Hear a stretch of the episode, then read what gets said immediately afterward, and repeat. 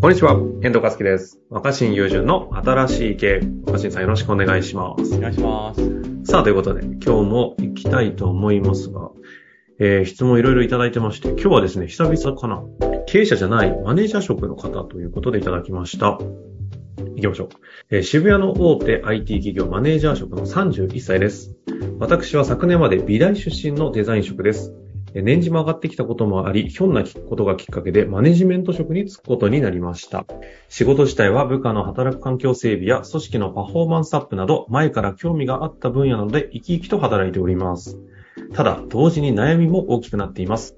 役員との調整など、言語的に考える、伝える、調整するといった能力が求められるシチュエーションで、ひどいパフォーマンスになっている自覚があります。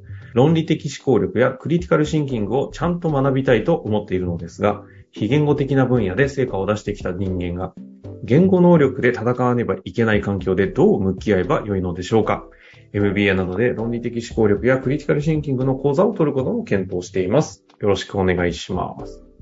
へえ、なるほど。なんか、すごく真面目な悩みですね。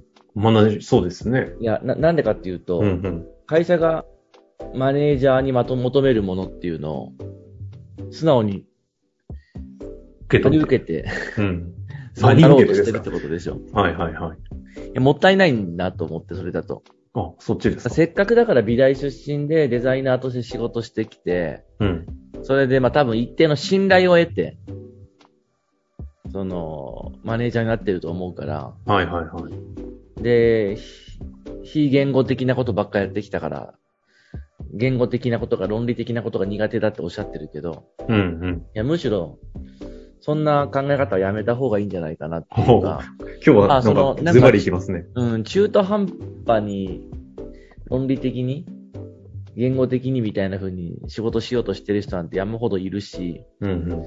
結局その立場はマネージ、あの、マネージャーになったとはいえ、デザインをする部署から変わってないわけじゃん。そう。デザイナーをまとめる役割でしょそこにおいてのマネジメント職ですね。ってことは、僕大事なことは、そのデザイナーたちの現場で起こっていることを、論理的に経営者とかマネージャーに伝えること以上に、うんうん。やっぱ常にその、会社とデザイナーたちをつなぎ止めておくっていうか、なんか会社がデザイナーたちに何かお願いしたいときや、もしくは何かをこう、意思疎通したいときに、はいはいはい。その、この人がいると、この人がまとめてくれてるよねっていう安心感の方が大事だと思うんですよ。あ、なるほどね。そこが論理的だろうがって話じゃなくて。そうそうまあハブになってるっていううんか、うんうん。なんかその、マネー、そのマネージャーにさえ言えば、うん。何とかしてくれるみたいな安心感の方が大事な気がして、はいはい。だからやっぱりそこでこびて、論理的みたいな方向とか目指さずに、うん。こびてね。うん、なんか、例えば、まあ、非言語的なことやってきたんでっておっしゃるんであれば、うん。まあデザインの部署をまとめてるわけだから、非言語的なマネージャーっていうのを目指したらいいんじゃないですか。そんな中途半端になんか MBA のプログラムやるとかそんなんじゃなくて、そうやっぱ感覚的な人たちをマネジメントして、それを感覚的なまま会社に伝えるってどういうことなんだろうとか、うん。うん。それをなかなかわからない会社の経営者や他のマネージャーたちとどうすれば意思疎通できるんだろうかってことの方が面白いテーマで。ああ。多分自分のパフォーマンスがひひどい状態にあるって自覚してるのは、その会社の他の感覚的なことがわかんない人たちの基準で言ってるわけじゃん。うんうんうん。うん。そうでしょうね。うん。うん。みんななんかやたらと論理的な風、論理的風に喋ったりとか。うん。うん。まあ僕も一応大学の先生でもあるし、一応なんかそういう論理的風なこととかトレーニングしたり、普段そういう仕事したりしてるけど、はいはいはい。大したことはない話っていうか、なんか、そうなんだ。うん。最低限物事を順序だって話せればいいだけの話で、過剰に難しく考えなくていいと思うんですよ、そんなことって。いや、まあ、む本当に死に滅裂でむちゃくちゃだと困るけど、うん。別にそのなんか、中学1年生レベルで論理的であればいいと思うんだよね。なるほど。意外とそれすらない人も多いから、それは困るけど。はいはいはい。まあでもそうですよね。ここでマネージャー職に抜擢されるようなデザイン職として活躍した信頼を得られてるってことは、中学校1年生レベルの論理力はありそうですもんね。うん。で、だから、感覚的なこととか抽象的なこととか非言語的なことを、なんか見下さないことが大事で。むしろやっぱそれって仕事、会社のサービスにとっても重要だから、あるわけでさ。うんうんうん。みんながなんだかんだ言って二言目にはいいデザイナーいないとかでみんな探してるわけじゃん。結局、どんなテクノロジーも最後インターフェースが整ってないとみんな使わないわけだから。でもなんだかまだちょっと日本の社会の中ではそこまで価値が高くないっていうか、だからやっぱ日本車とか日本の家電ってダサいものばっかだと思うんだよね。ああ。うん。で、えっ、と、その点で考えると、まずだからその非言語的、感覚的なマネージメントをやってみようっていうことをテーマにする方がいいと思うのと、うんうん。もう一つは、これ僕のおすすめしたいことっていうか、具体的な手順になるんだけど、うんえーっとね、まあ、なんか論理的かどうかっていうか、論理的風に見える人たちってどうやってやってるかっていうことが大事で、なんでね論理的風って。論理的風な感じの人たちってテンポが速いだけだったりするんだよね。はい。ちょっと待って。面白いですね。テンポが速いだけ。うん、うん、確かうんに。だから、もう確かに今日、今今日はだから、確かに今喋ってて今自分で思いついたけど、うんうん。この話の方がいろんな人に刺さりそ多くの人たちに共通して聞いてもらいたい話かもしれないけう。ど、なんだなんだ。だから相手がなんか質問してきたり、これどうなってるんですかって言ったら、テンポよくうん。パンパン答えれることの方が、うんうん。まあ、頭の回転が速いとか言うぐらいだから。だけどさ、あの頭の回転の速さみたいなものって、僕そんなに大事なのかなと思ってて。おまあだから短い会議で結論出さなきゃいけないとか、うん。それこそなんか僕が出てるようななんか番組の討論の時間とかはまあ回転早くないと尺決まってるからってあるけど、はいはいはい果たしてそんな日常生活の中で、回転スピードって大事なんかねって思うのよ。なるほど。それよりは、やっぱりその頭は、その思考の深さの方が大事で、思考の速さより。うんうんうん。うん。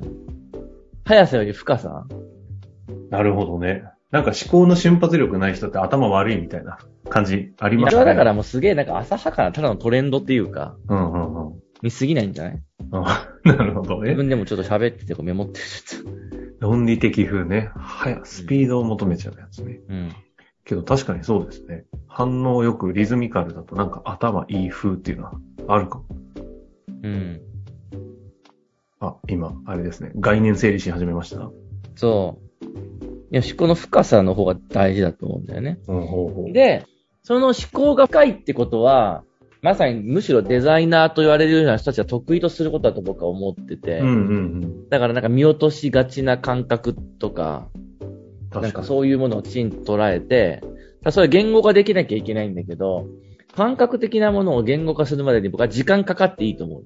うん。うん。だから、その上司とかマネ、あの他のマネージャーや経営陣に、これどうなのってパッと聞かれたときに、えーっと、えーっと、えーっとってこう返そうと返そうとするから、ああ、私論理的じゃないと思っちゃうと思うんだけど、そんな会社にとってそのデザイナーたちって大事なんだから、あ、それはきちんと整理しか答えますねって言えば済む話だと思う。はいはいはい。あまずはどんなことを聞かれているのか、どんなことを求められるのかを受け取って、なんかやたらできるビジネスマン風の人はその場で答えようとしてて、なんかその、サクサク、キリキリ答えられることがかっこいいってみんな思い込んじゃってるから。いやー、思ってる思ってる。うんで、スピードのゲームになって中身大したことないみたいな、後で録画してよよくよく考えると大したこと言ってないなっていうの多いと思うんだよね。確かに、そうね。だから、思考を早くする必要は僕はそんなにない。だって、そんなにみんな時間ないんですかって話で。うん。大体みんななんかその、まあ、えっと、時間がないんじゃなくて、あの、だらだらやるより集中した方が、はかどるからっていうことの話であってさ、会議は30分で収めようって言いながら、その30分の後に90分ぐらいみんないろいろ考えたり、コーヒー飲みに行ったり、タバコ吸いに行ったりしてるわけじゃん。いはい。や本当に時間がないわけじゃないんで。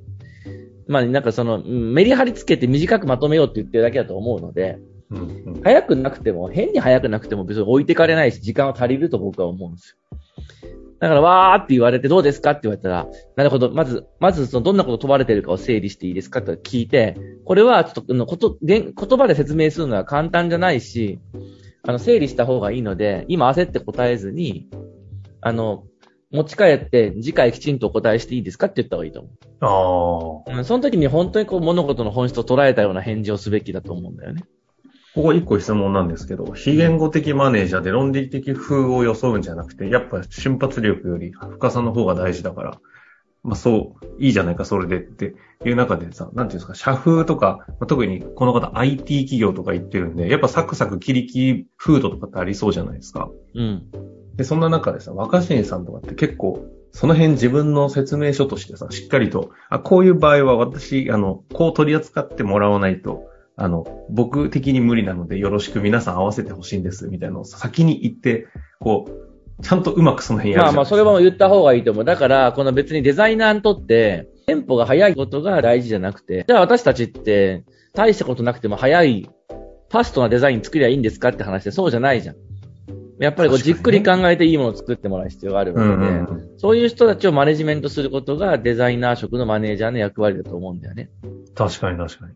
だから、そのスピードをわーって求めてきたら、それだと、そもそもデザインの仕事が成り立たないし、うんうんうん。まあデザイナーたちを私がまとめていくこともできませんと。で私は答えないと答えられないって言ってるんじゃなくて、答えるためにきちんと時間をくださいって言ってるんですっていうふうにした方が。そこですよね。なんか、それに気づいて、そこの、その、できないところはできないってちゃんと若新さん言うじゃないですか。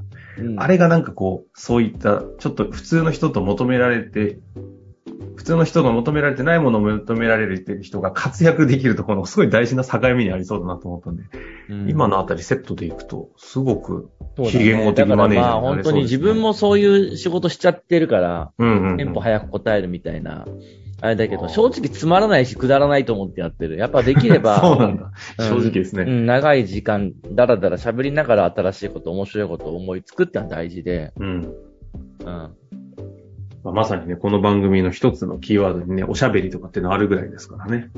そに通ずるとこじゃないかなとう。うん。思いますが。そうだね。うん。なんか、皆さんもぜひね、回転が早いみたいなこと、大したことないんだっていう。論理的風に惑わされず。うん、そうそうそう。寿司屋だって結局、くるくる回ってるやつよりじっくり握って作ってくれるところが高いことになっそってるちですか。いや、人間の思考もそういうイメージに変えてった方がいいと思う。あいつ回転早いな、みたいなのがさ。なんか、はい、半分、なんか、浅く腰掛けて、くるくる回る寿司食ってるようなもんなんじゃないかなって気がするけどね。なるほどね。ということで、回転寿司からちゃんと握る寿司屋の方に行くように、非言語的マネージャー、皆さんで目指したいなと思います。一旦今日はここで終わりましょう。ありがとうございました。本日の番組はいかがでしたか？番組では若新雄純への質問を受け付けております。ウェブ検索で若新雄純と入力し、検索結果に出てくるオフィシャルサイト若新ワールドにアクセス。その中のポッドキャストのバナーから質問フォームにご入力ください。